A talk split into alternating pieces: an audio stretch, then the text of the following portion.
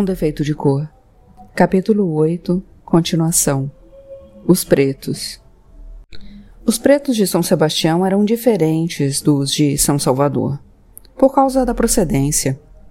Para São Salvador iam principalmente os da região de onde eu tinha saído, os Fons, os Ives, os Iorubás e mais outros que, por lá, eram todos chamados de Minas, porque embarcavam na costa da mina. Para São Sebastião iam os Angolas, os Moçambiques, os Monjolos, os Benguelas e mais alguns. Os Monjolos tinham marcas ao comprido do rosto. Os Angolas tinham um rosto fino e eram muito bonitos. E os Benguelas usavam cortes de cabelo bastante estranhos, formando desenhos muito trabalhosos que podiam pegar a cabeça inteira ou apenas o alto, perto da testa, formando um topete com trancinhas. Havia moçambiques aos montes, e eles variavam muito de uma região para outra, mas os preferidos eram os capturados nas tribos que ficavam longe da costa, por serem mais altos e mais fortes. Estes geralmente tinham o beiço de baixo e a orelha furados, e um desenho na testa que lembrava muito uma lua. Os moçambiques do litoral eram mais baixos e tinham a pele mais clara, da mesma cor da pele dos calavas. A Luzia, a vendedora de peixe que morava na casa da dona Balbiana, também era calada e me explicou que eles tinham bocas estranhas porque, ainda crianças, apertavam e esticavam os lábios usando pedacinhos de madeira, como se fossem um tipo de torniquete. Ao andar pelas ruas, e mesmo pelos mercados, eu tinha a mania de ficar olhando para esses pretos e tentando adivinhar de onde eram. Depois de algum tempo, já nem tinha mais graça, porque acertava sempre.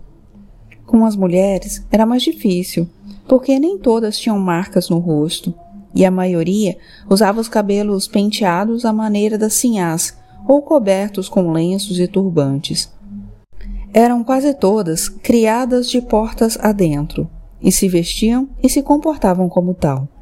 Por isso, logo percebi que as que tinham marcas ou faziam penteados de África eram quase todas de ganho. Os homens usavam cortes de cabelos diferentes, de acordo com o serviço, principalmente os que trabalhavam nas ruas, facilitando a contratação.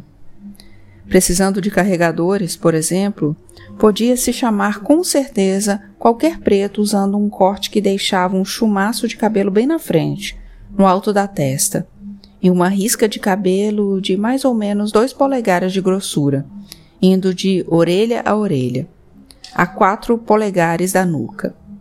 Quem fazia esses cortes eram os oficiais barbeiros, que conheciam os costumes de cada nação e trabalhavam nas ruas e nas praças, ou em pontos como o do Homicias. Naquele primeiro dia, voltei do valongo bastante desanimada e subi para o quarto assim que cheguei.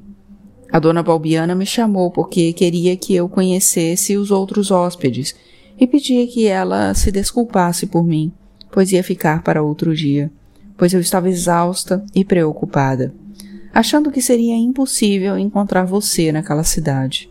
Ou pior, eu nem tinha certeza de que você estava mesmo em São Sebastião do Rio de Janeiro. Uma coisa boa que eu tinha percebido era que os mercadores anotavam tudo sobre o escravo vendido: as características, a procedência, o nome e se tinha alguma marca de tribo. Mas eu não sabia sua altura, nem como estava o seu cabelo, e muito menos com que nome seu pai tinha te vendido.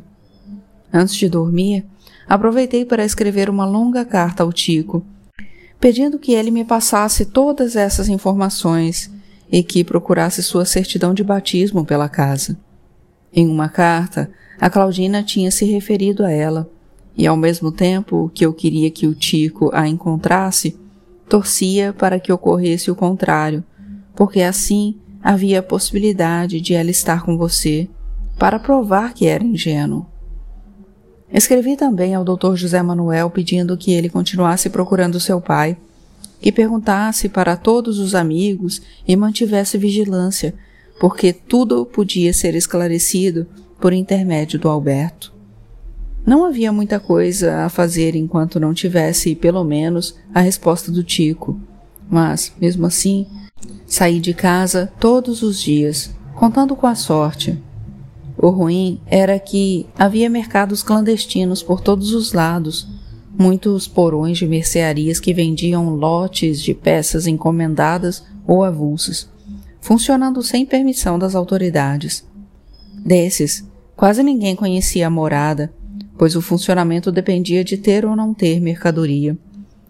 Andei por todas as freguesias mais importantes: Candelária, Santa Rita, Santana, Sacramento, São José, Glória, São Cristóvão, São João Batista da Lagoa.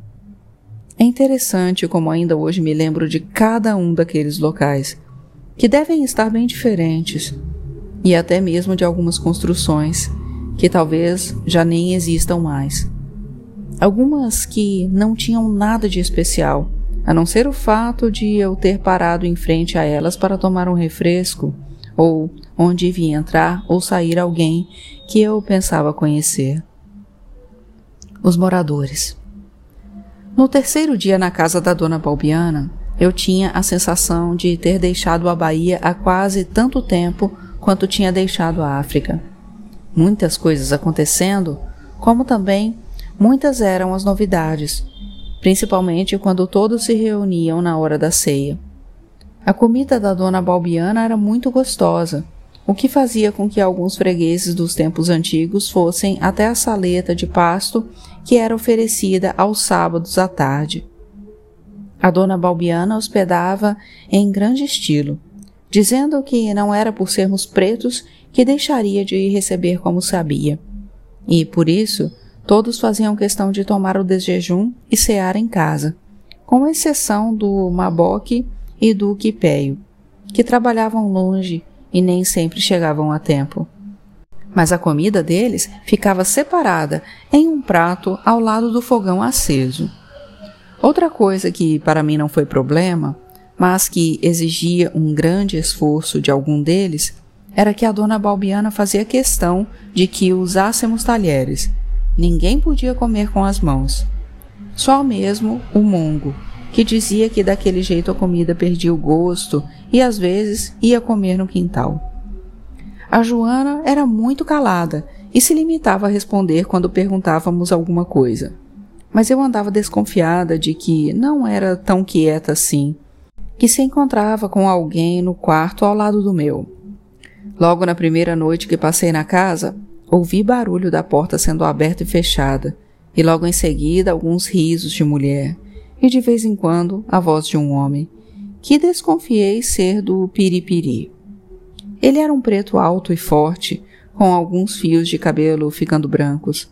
Mas o rosto não denunciava idade nenhuma, principalmente porque estava sempre com boa fisionomia. Era carregador nos armazéns da alfândega, onde, depois de pouco mais de dez anos trabalhando a ganho, tinha conseguido juntar dinheiro para comprar a carta. Diziam que era muito respeitado, não só por trabalhar firme, mas também por ser bom de briga. Do André, eu não gostei desde o primeiro momento, pois me pareceu o tipo de gente que não leva nada a sério, muito menos o trabalho. Tinha nascido livre de uma escrava amiga e comadre da dona Balbiana, e mesmo depois de estar grande o suficiente para trabalhar e comprar a liberdade da mãe, não se importou com isso, deixando-a morrer cativa. Quero dizer, ele não tinha nascido livre, mas o dono da mãe dele concedeu a liberdade em consideração aos bons serviços, e inclusive deixou que ele morasse com a mãe até certa idade, quando então foi para a casa da dona Balbiana. Ela também parecia não gostar muito dele, mas tinha prometido à comadre que o afilhado não passaria necessidade enquanto vivesse. E lá estava ele. Nem sei se pagava alguma coisa. Outra de quem também não gostei foi a Ricardina. A cabinda que tinha dois pretos de aluguel, pois logo depois percebi que descontava neles tudo o que algum dia alguém tinha feito para ela, que aliás ainda era escrava. Reclamava de tudo, implicava com todos. Queria sempre que o melhor de tudo fosse para ela.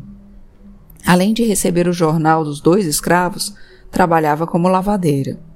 Não tinha medo do trabalho, isso não se pode negar, e tinha conseguido um bom acordo com a dona, que, em vez de cobrar jornal, tinha em casa por dois dias na semana, lavando, passando e engomando.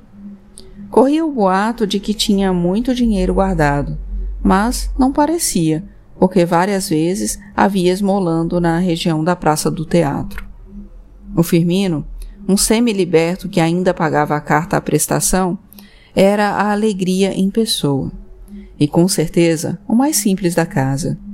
Era um cômico, em tudo via e fazia graça, e embora a dona Boabiana chamasse muitas vezes a atenção dele, pedindo que se comportasse, dava para perceber um grande carinho entre os dois.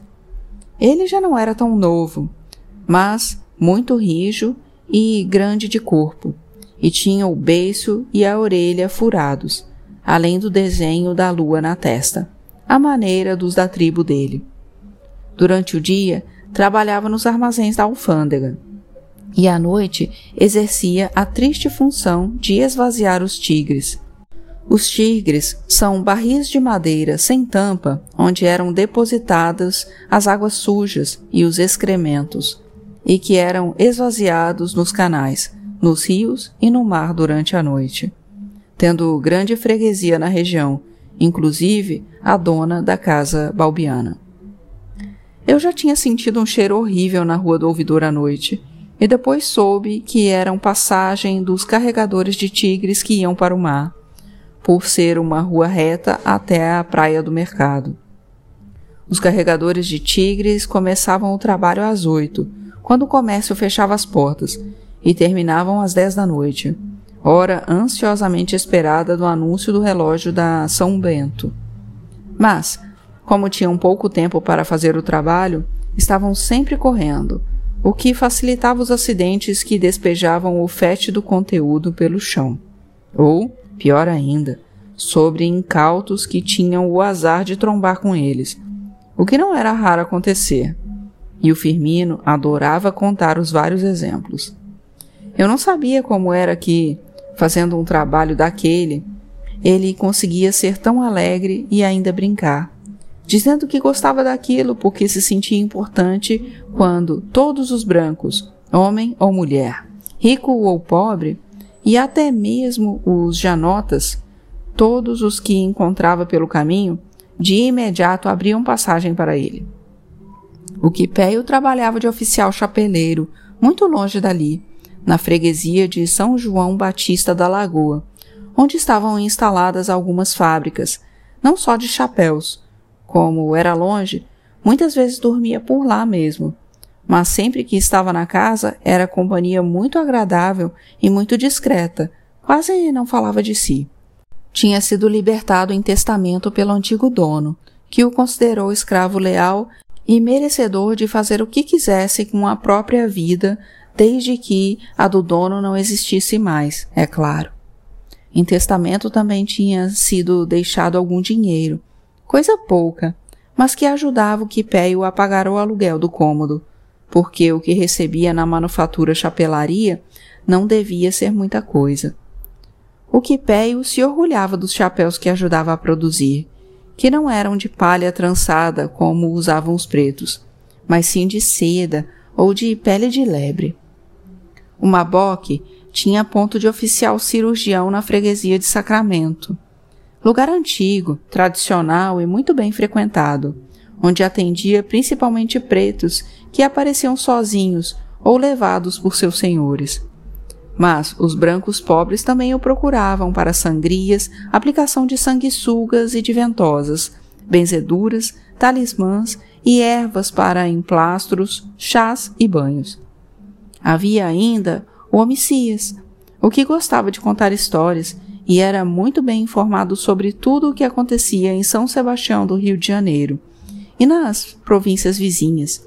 E foi quem me deu uma boa ideia para pôr em prática enquanto esperava por informações de São Salvador. E por último, A Luzia, mulher triste e trabalhadeira, que tinha o respeito e a confiança da maioria dos pescadores da região. Eles entregavam nas mãos dela todo o pescado do dia, para que ela distribuísse entre as outras vendedoras ou vendesse direto aos fregueses particulares ou donos de mercados.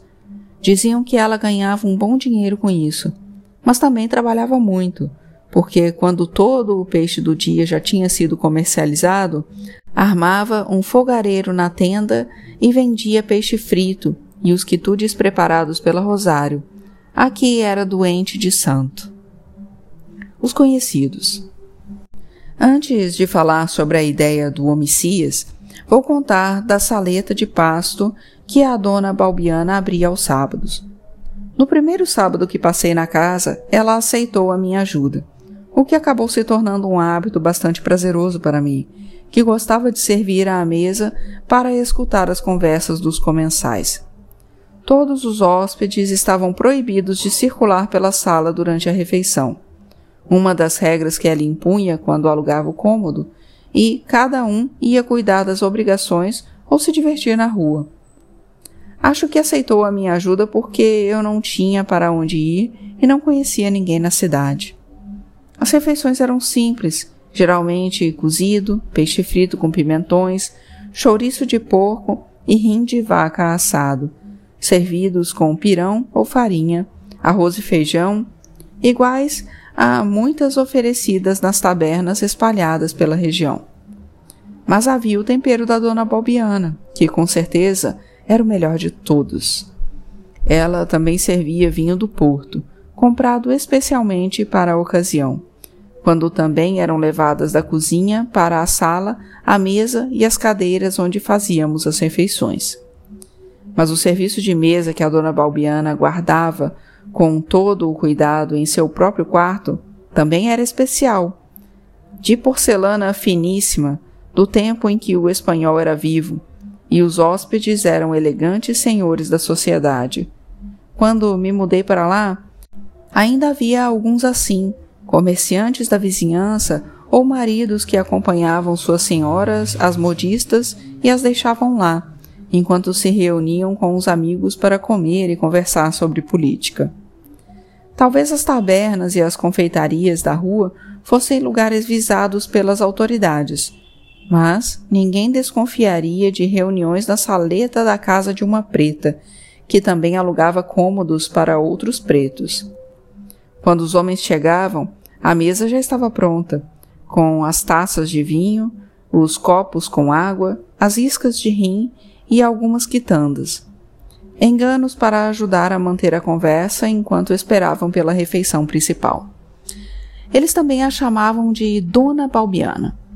Faziam gracejos e pediam a opinião dela sobre vários assuntos, que ela se negava a dar, fazendo com que a chamassem de sábia Dona Balbiana.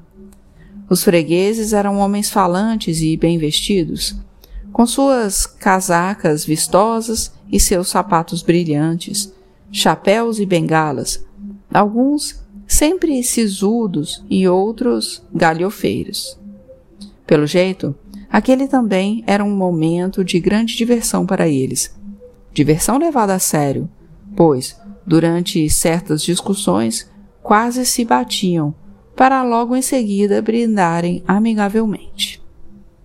Quem mais me chamou a atenção foi um homem baixo, de pele morena, quase gordo, de olhos muito pequenos que não paravam quietos. A cabeça podia não se mover muito, e nem o rosto tinha muita expressão, mas onde quer que se fizesse o mínimo som ou o mais tímido movimento, lá estavam os olhos do Senhor Passos. Ele tinha uma loja que vendia artigos de escritório, periódicos e papéis, e foi por isso que me interessei, porque meus papéis estavam acabando e eu não podia ficar sem escrever cartas quase semanais para a Bahia.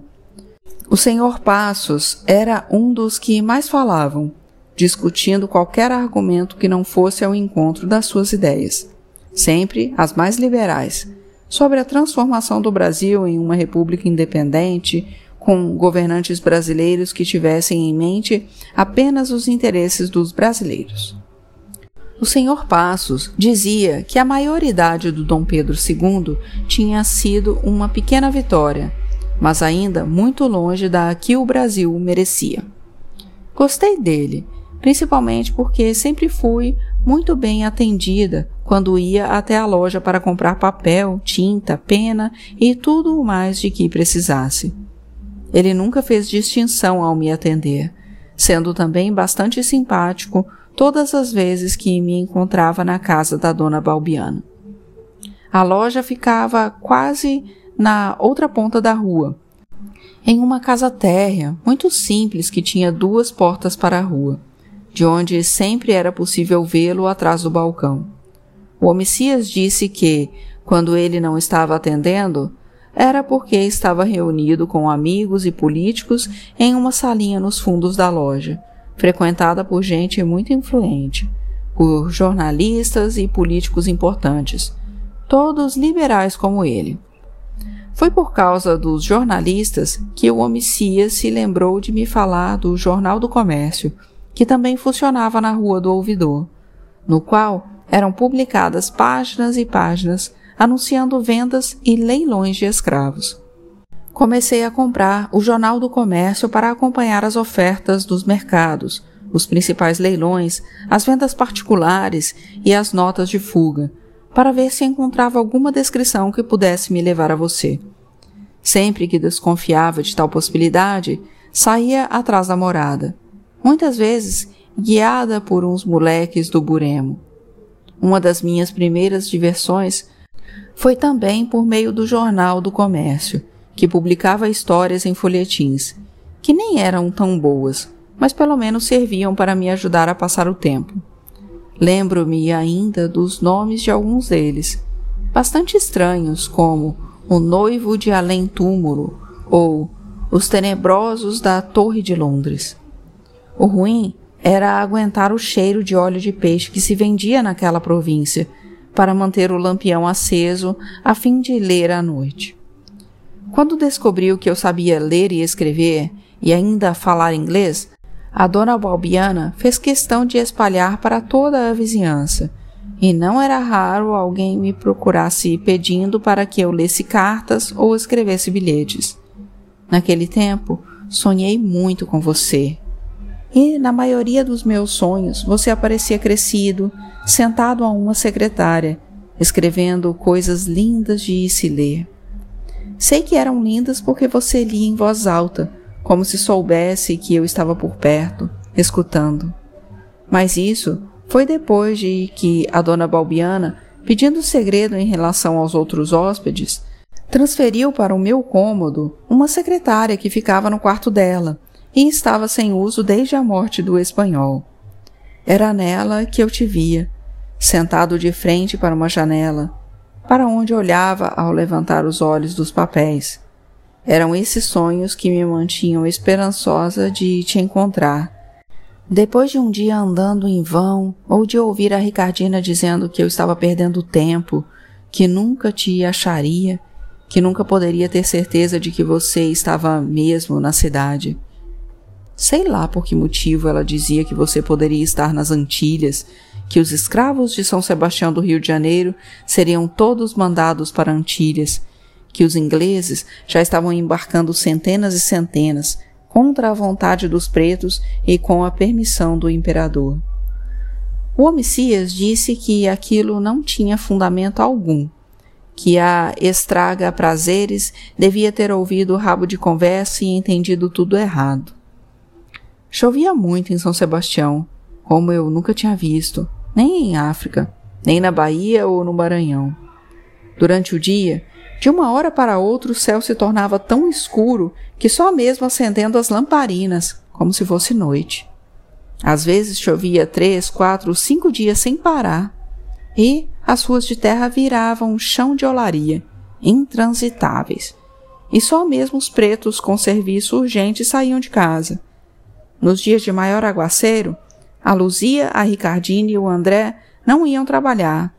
E mesmo eu só enfrentava a rua se tivesse visto no jornal a venda de um escravo que se parecesse muito com você.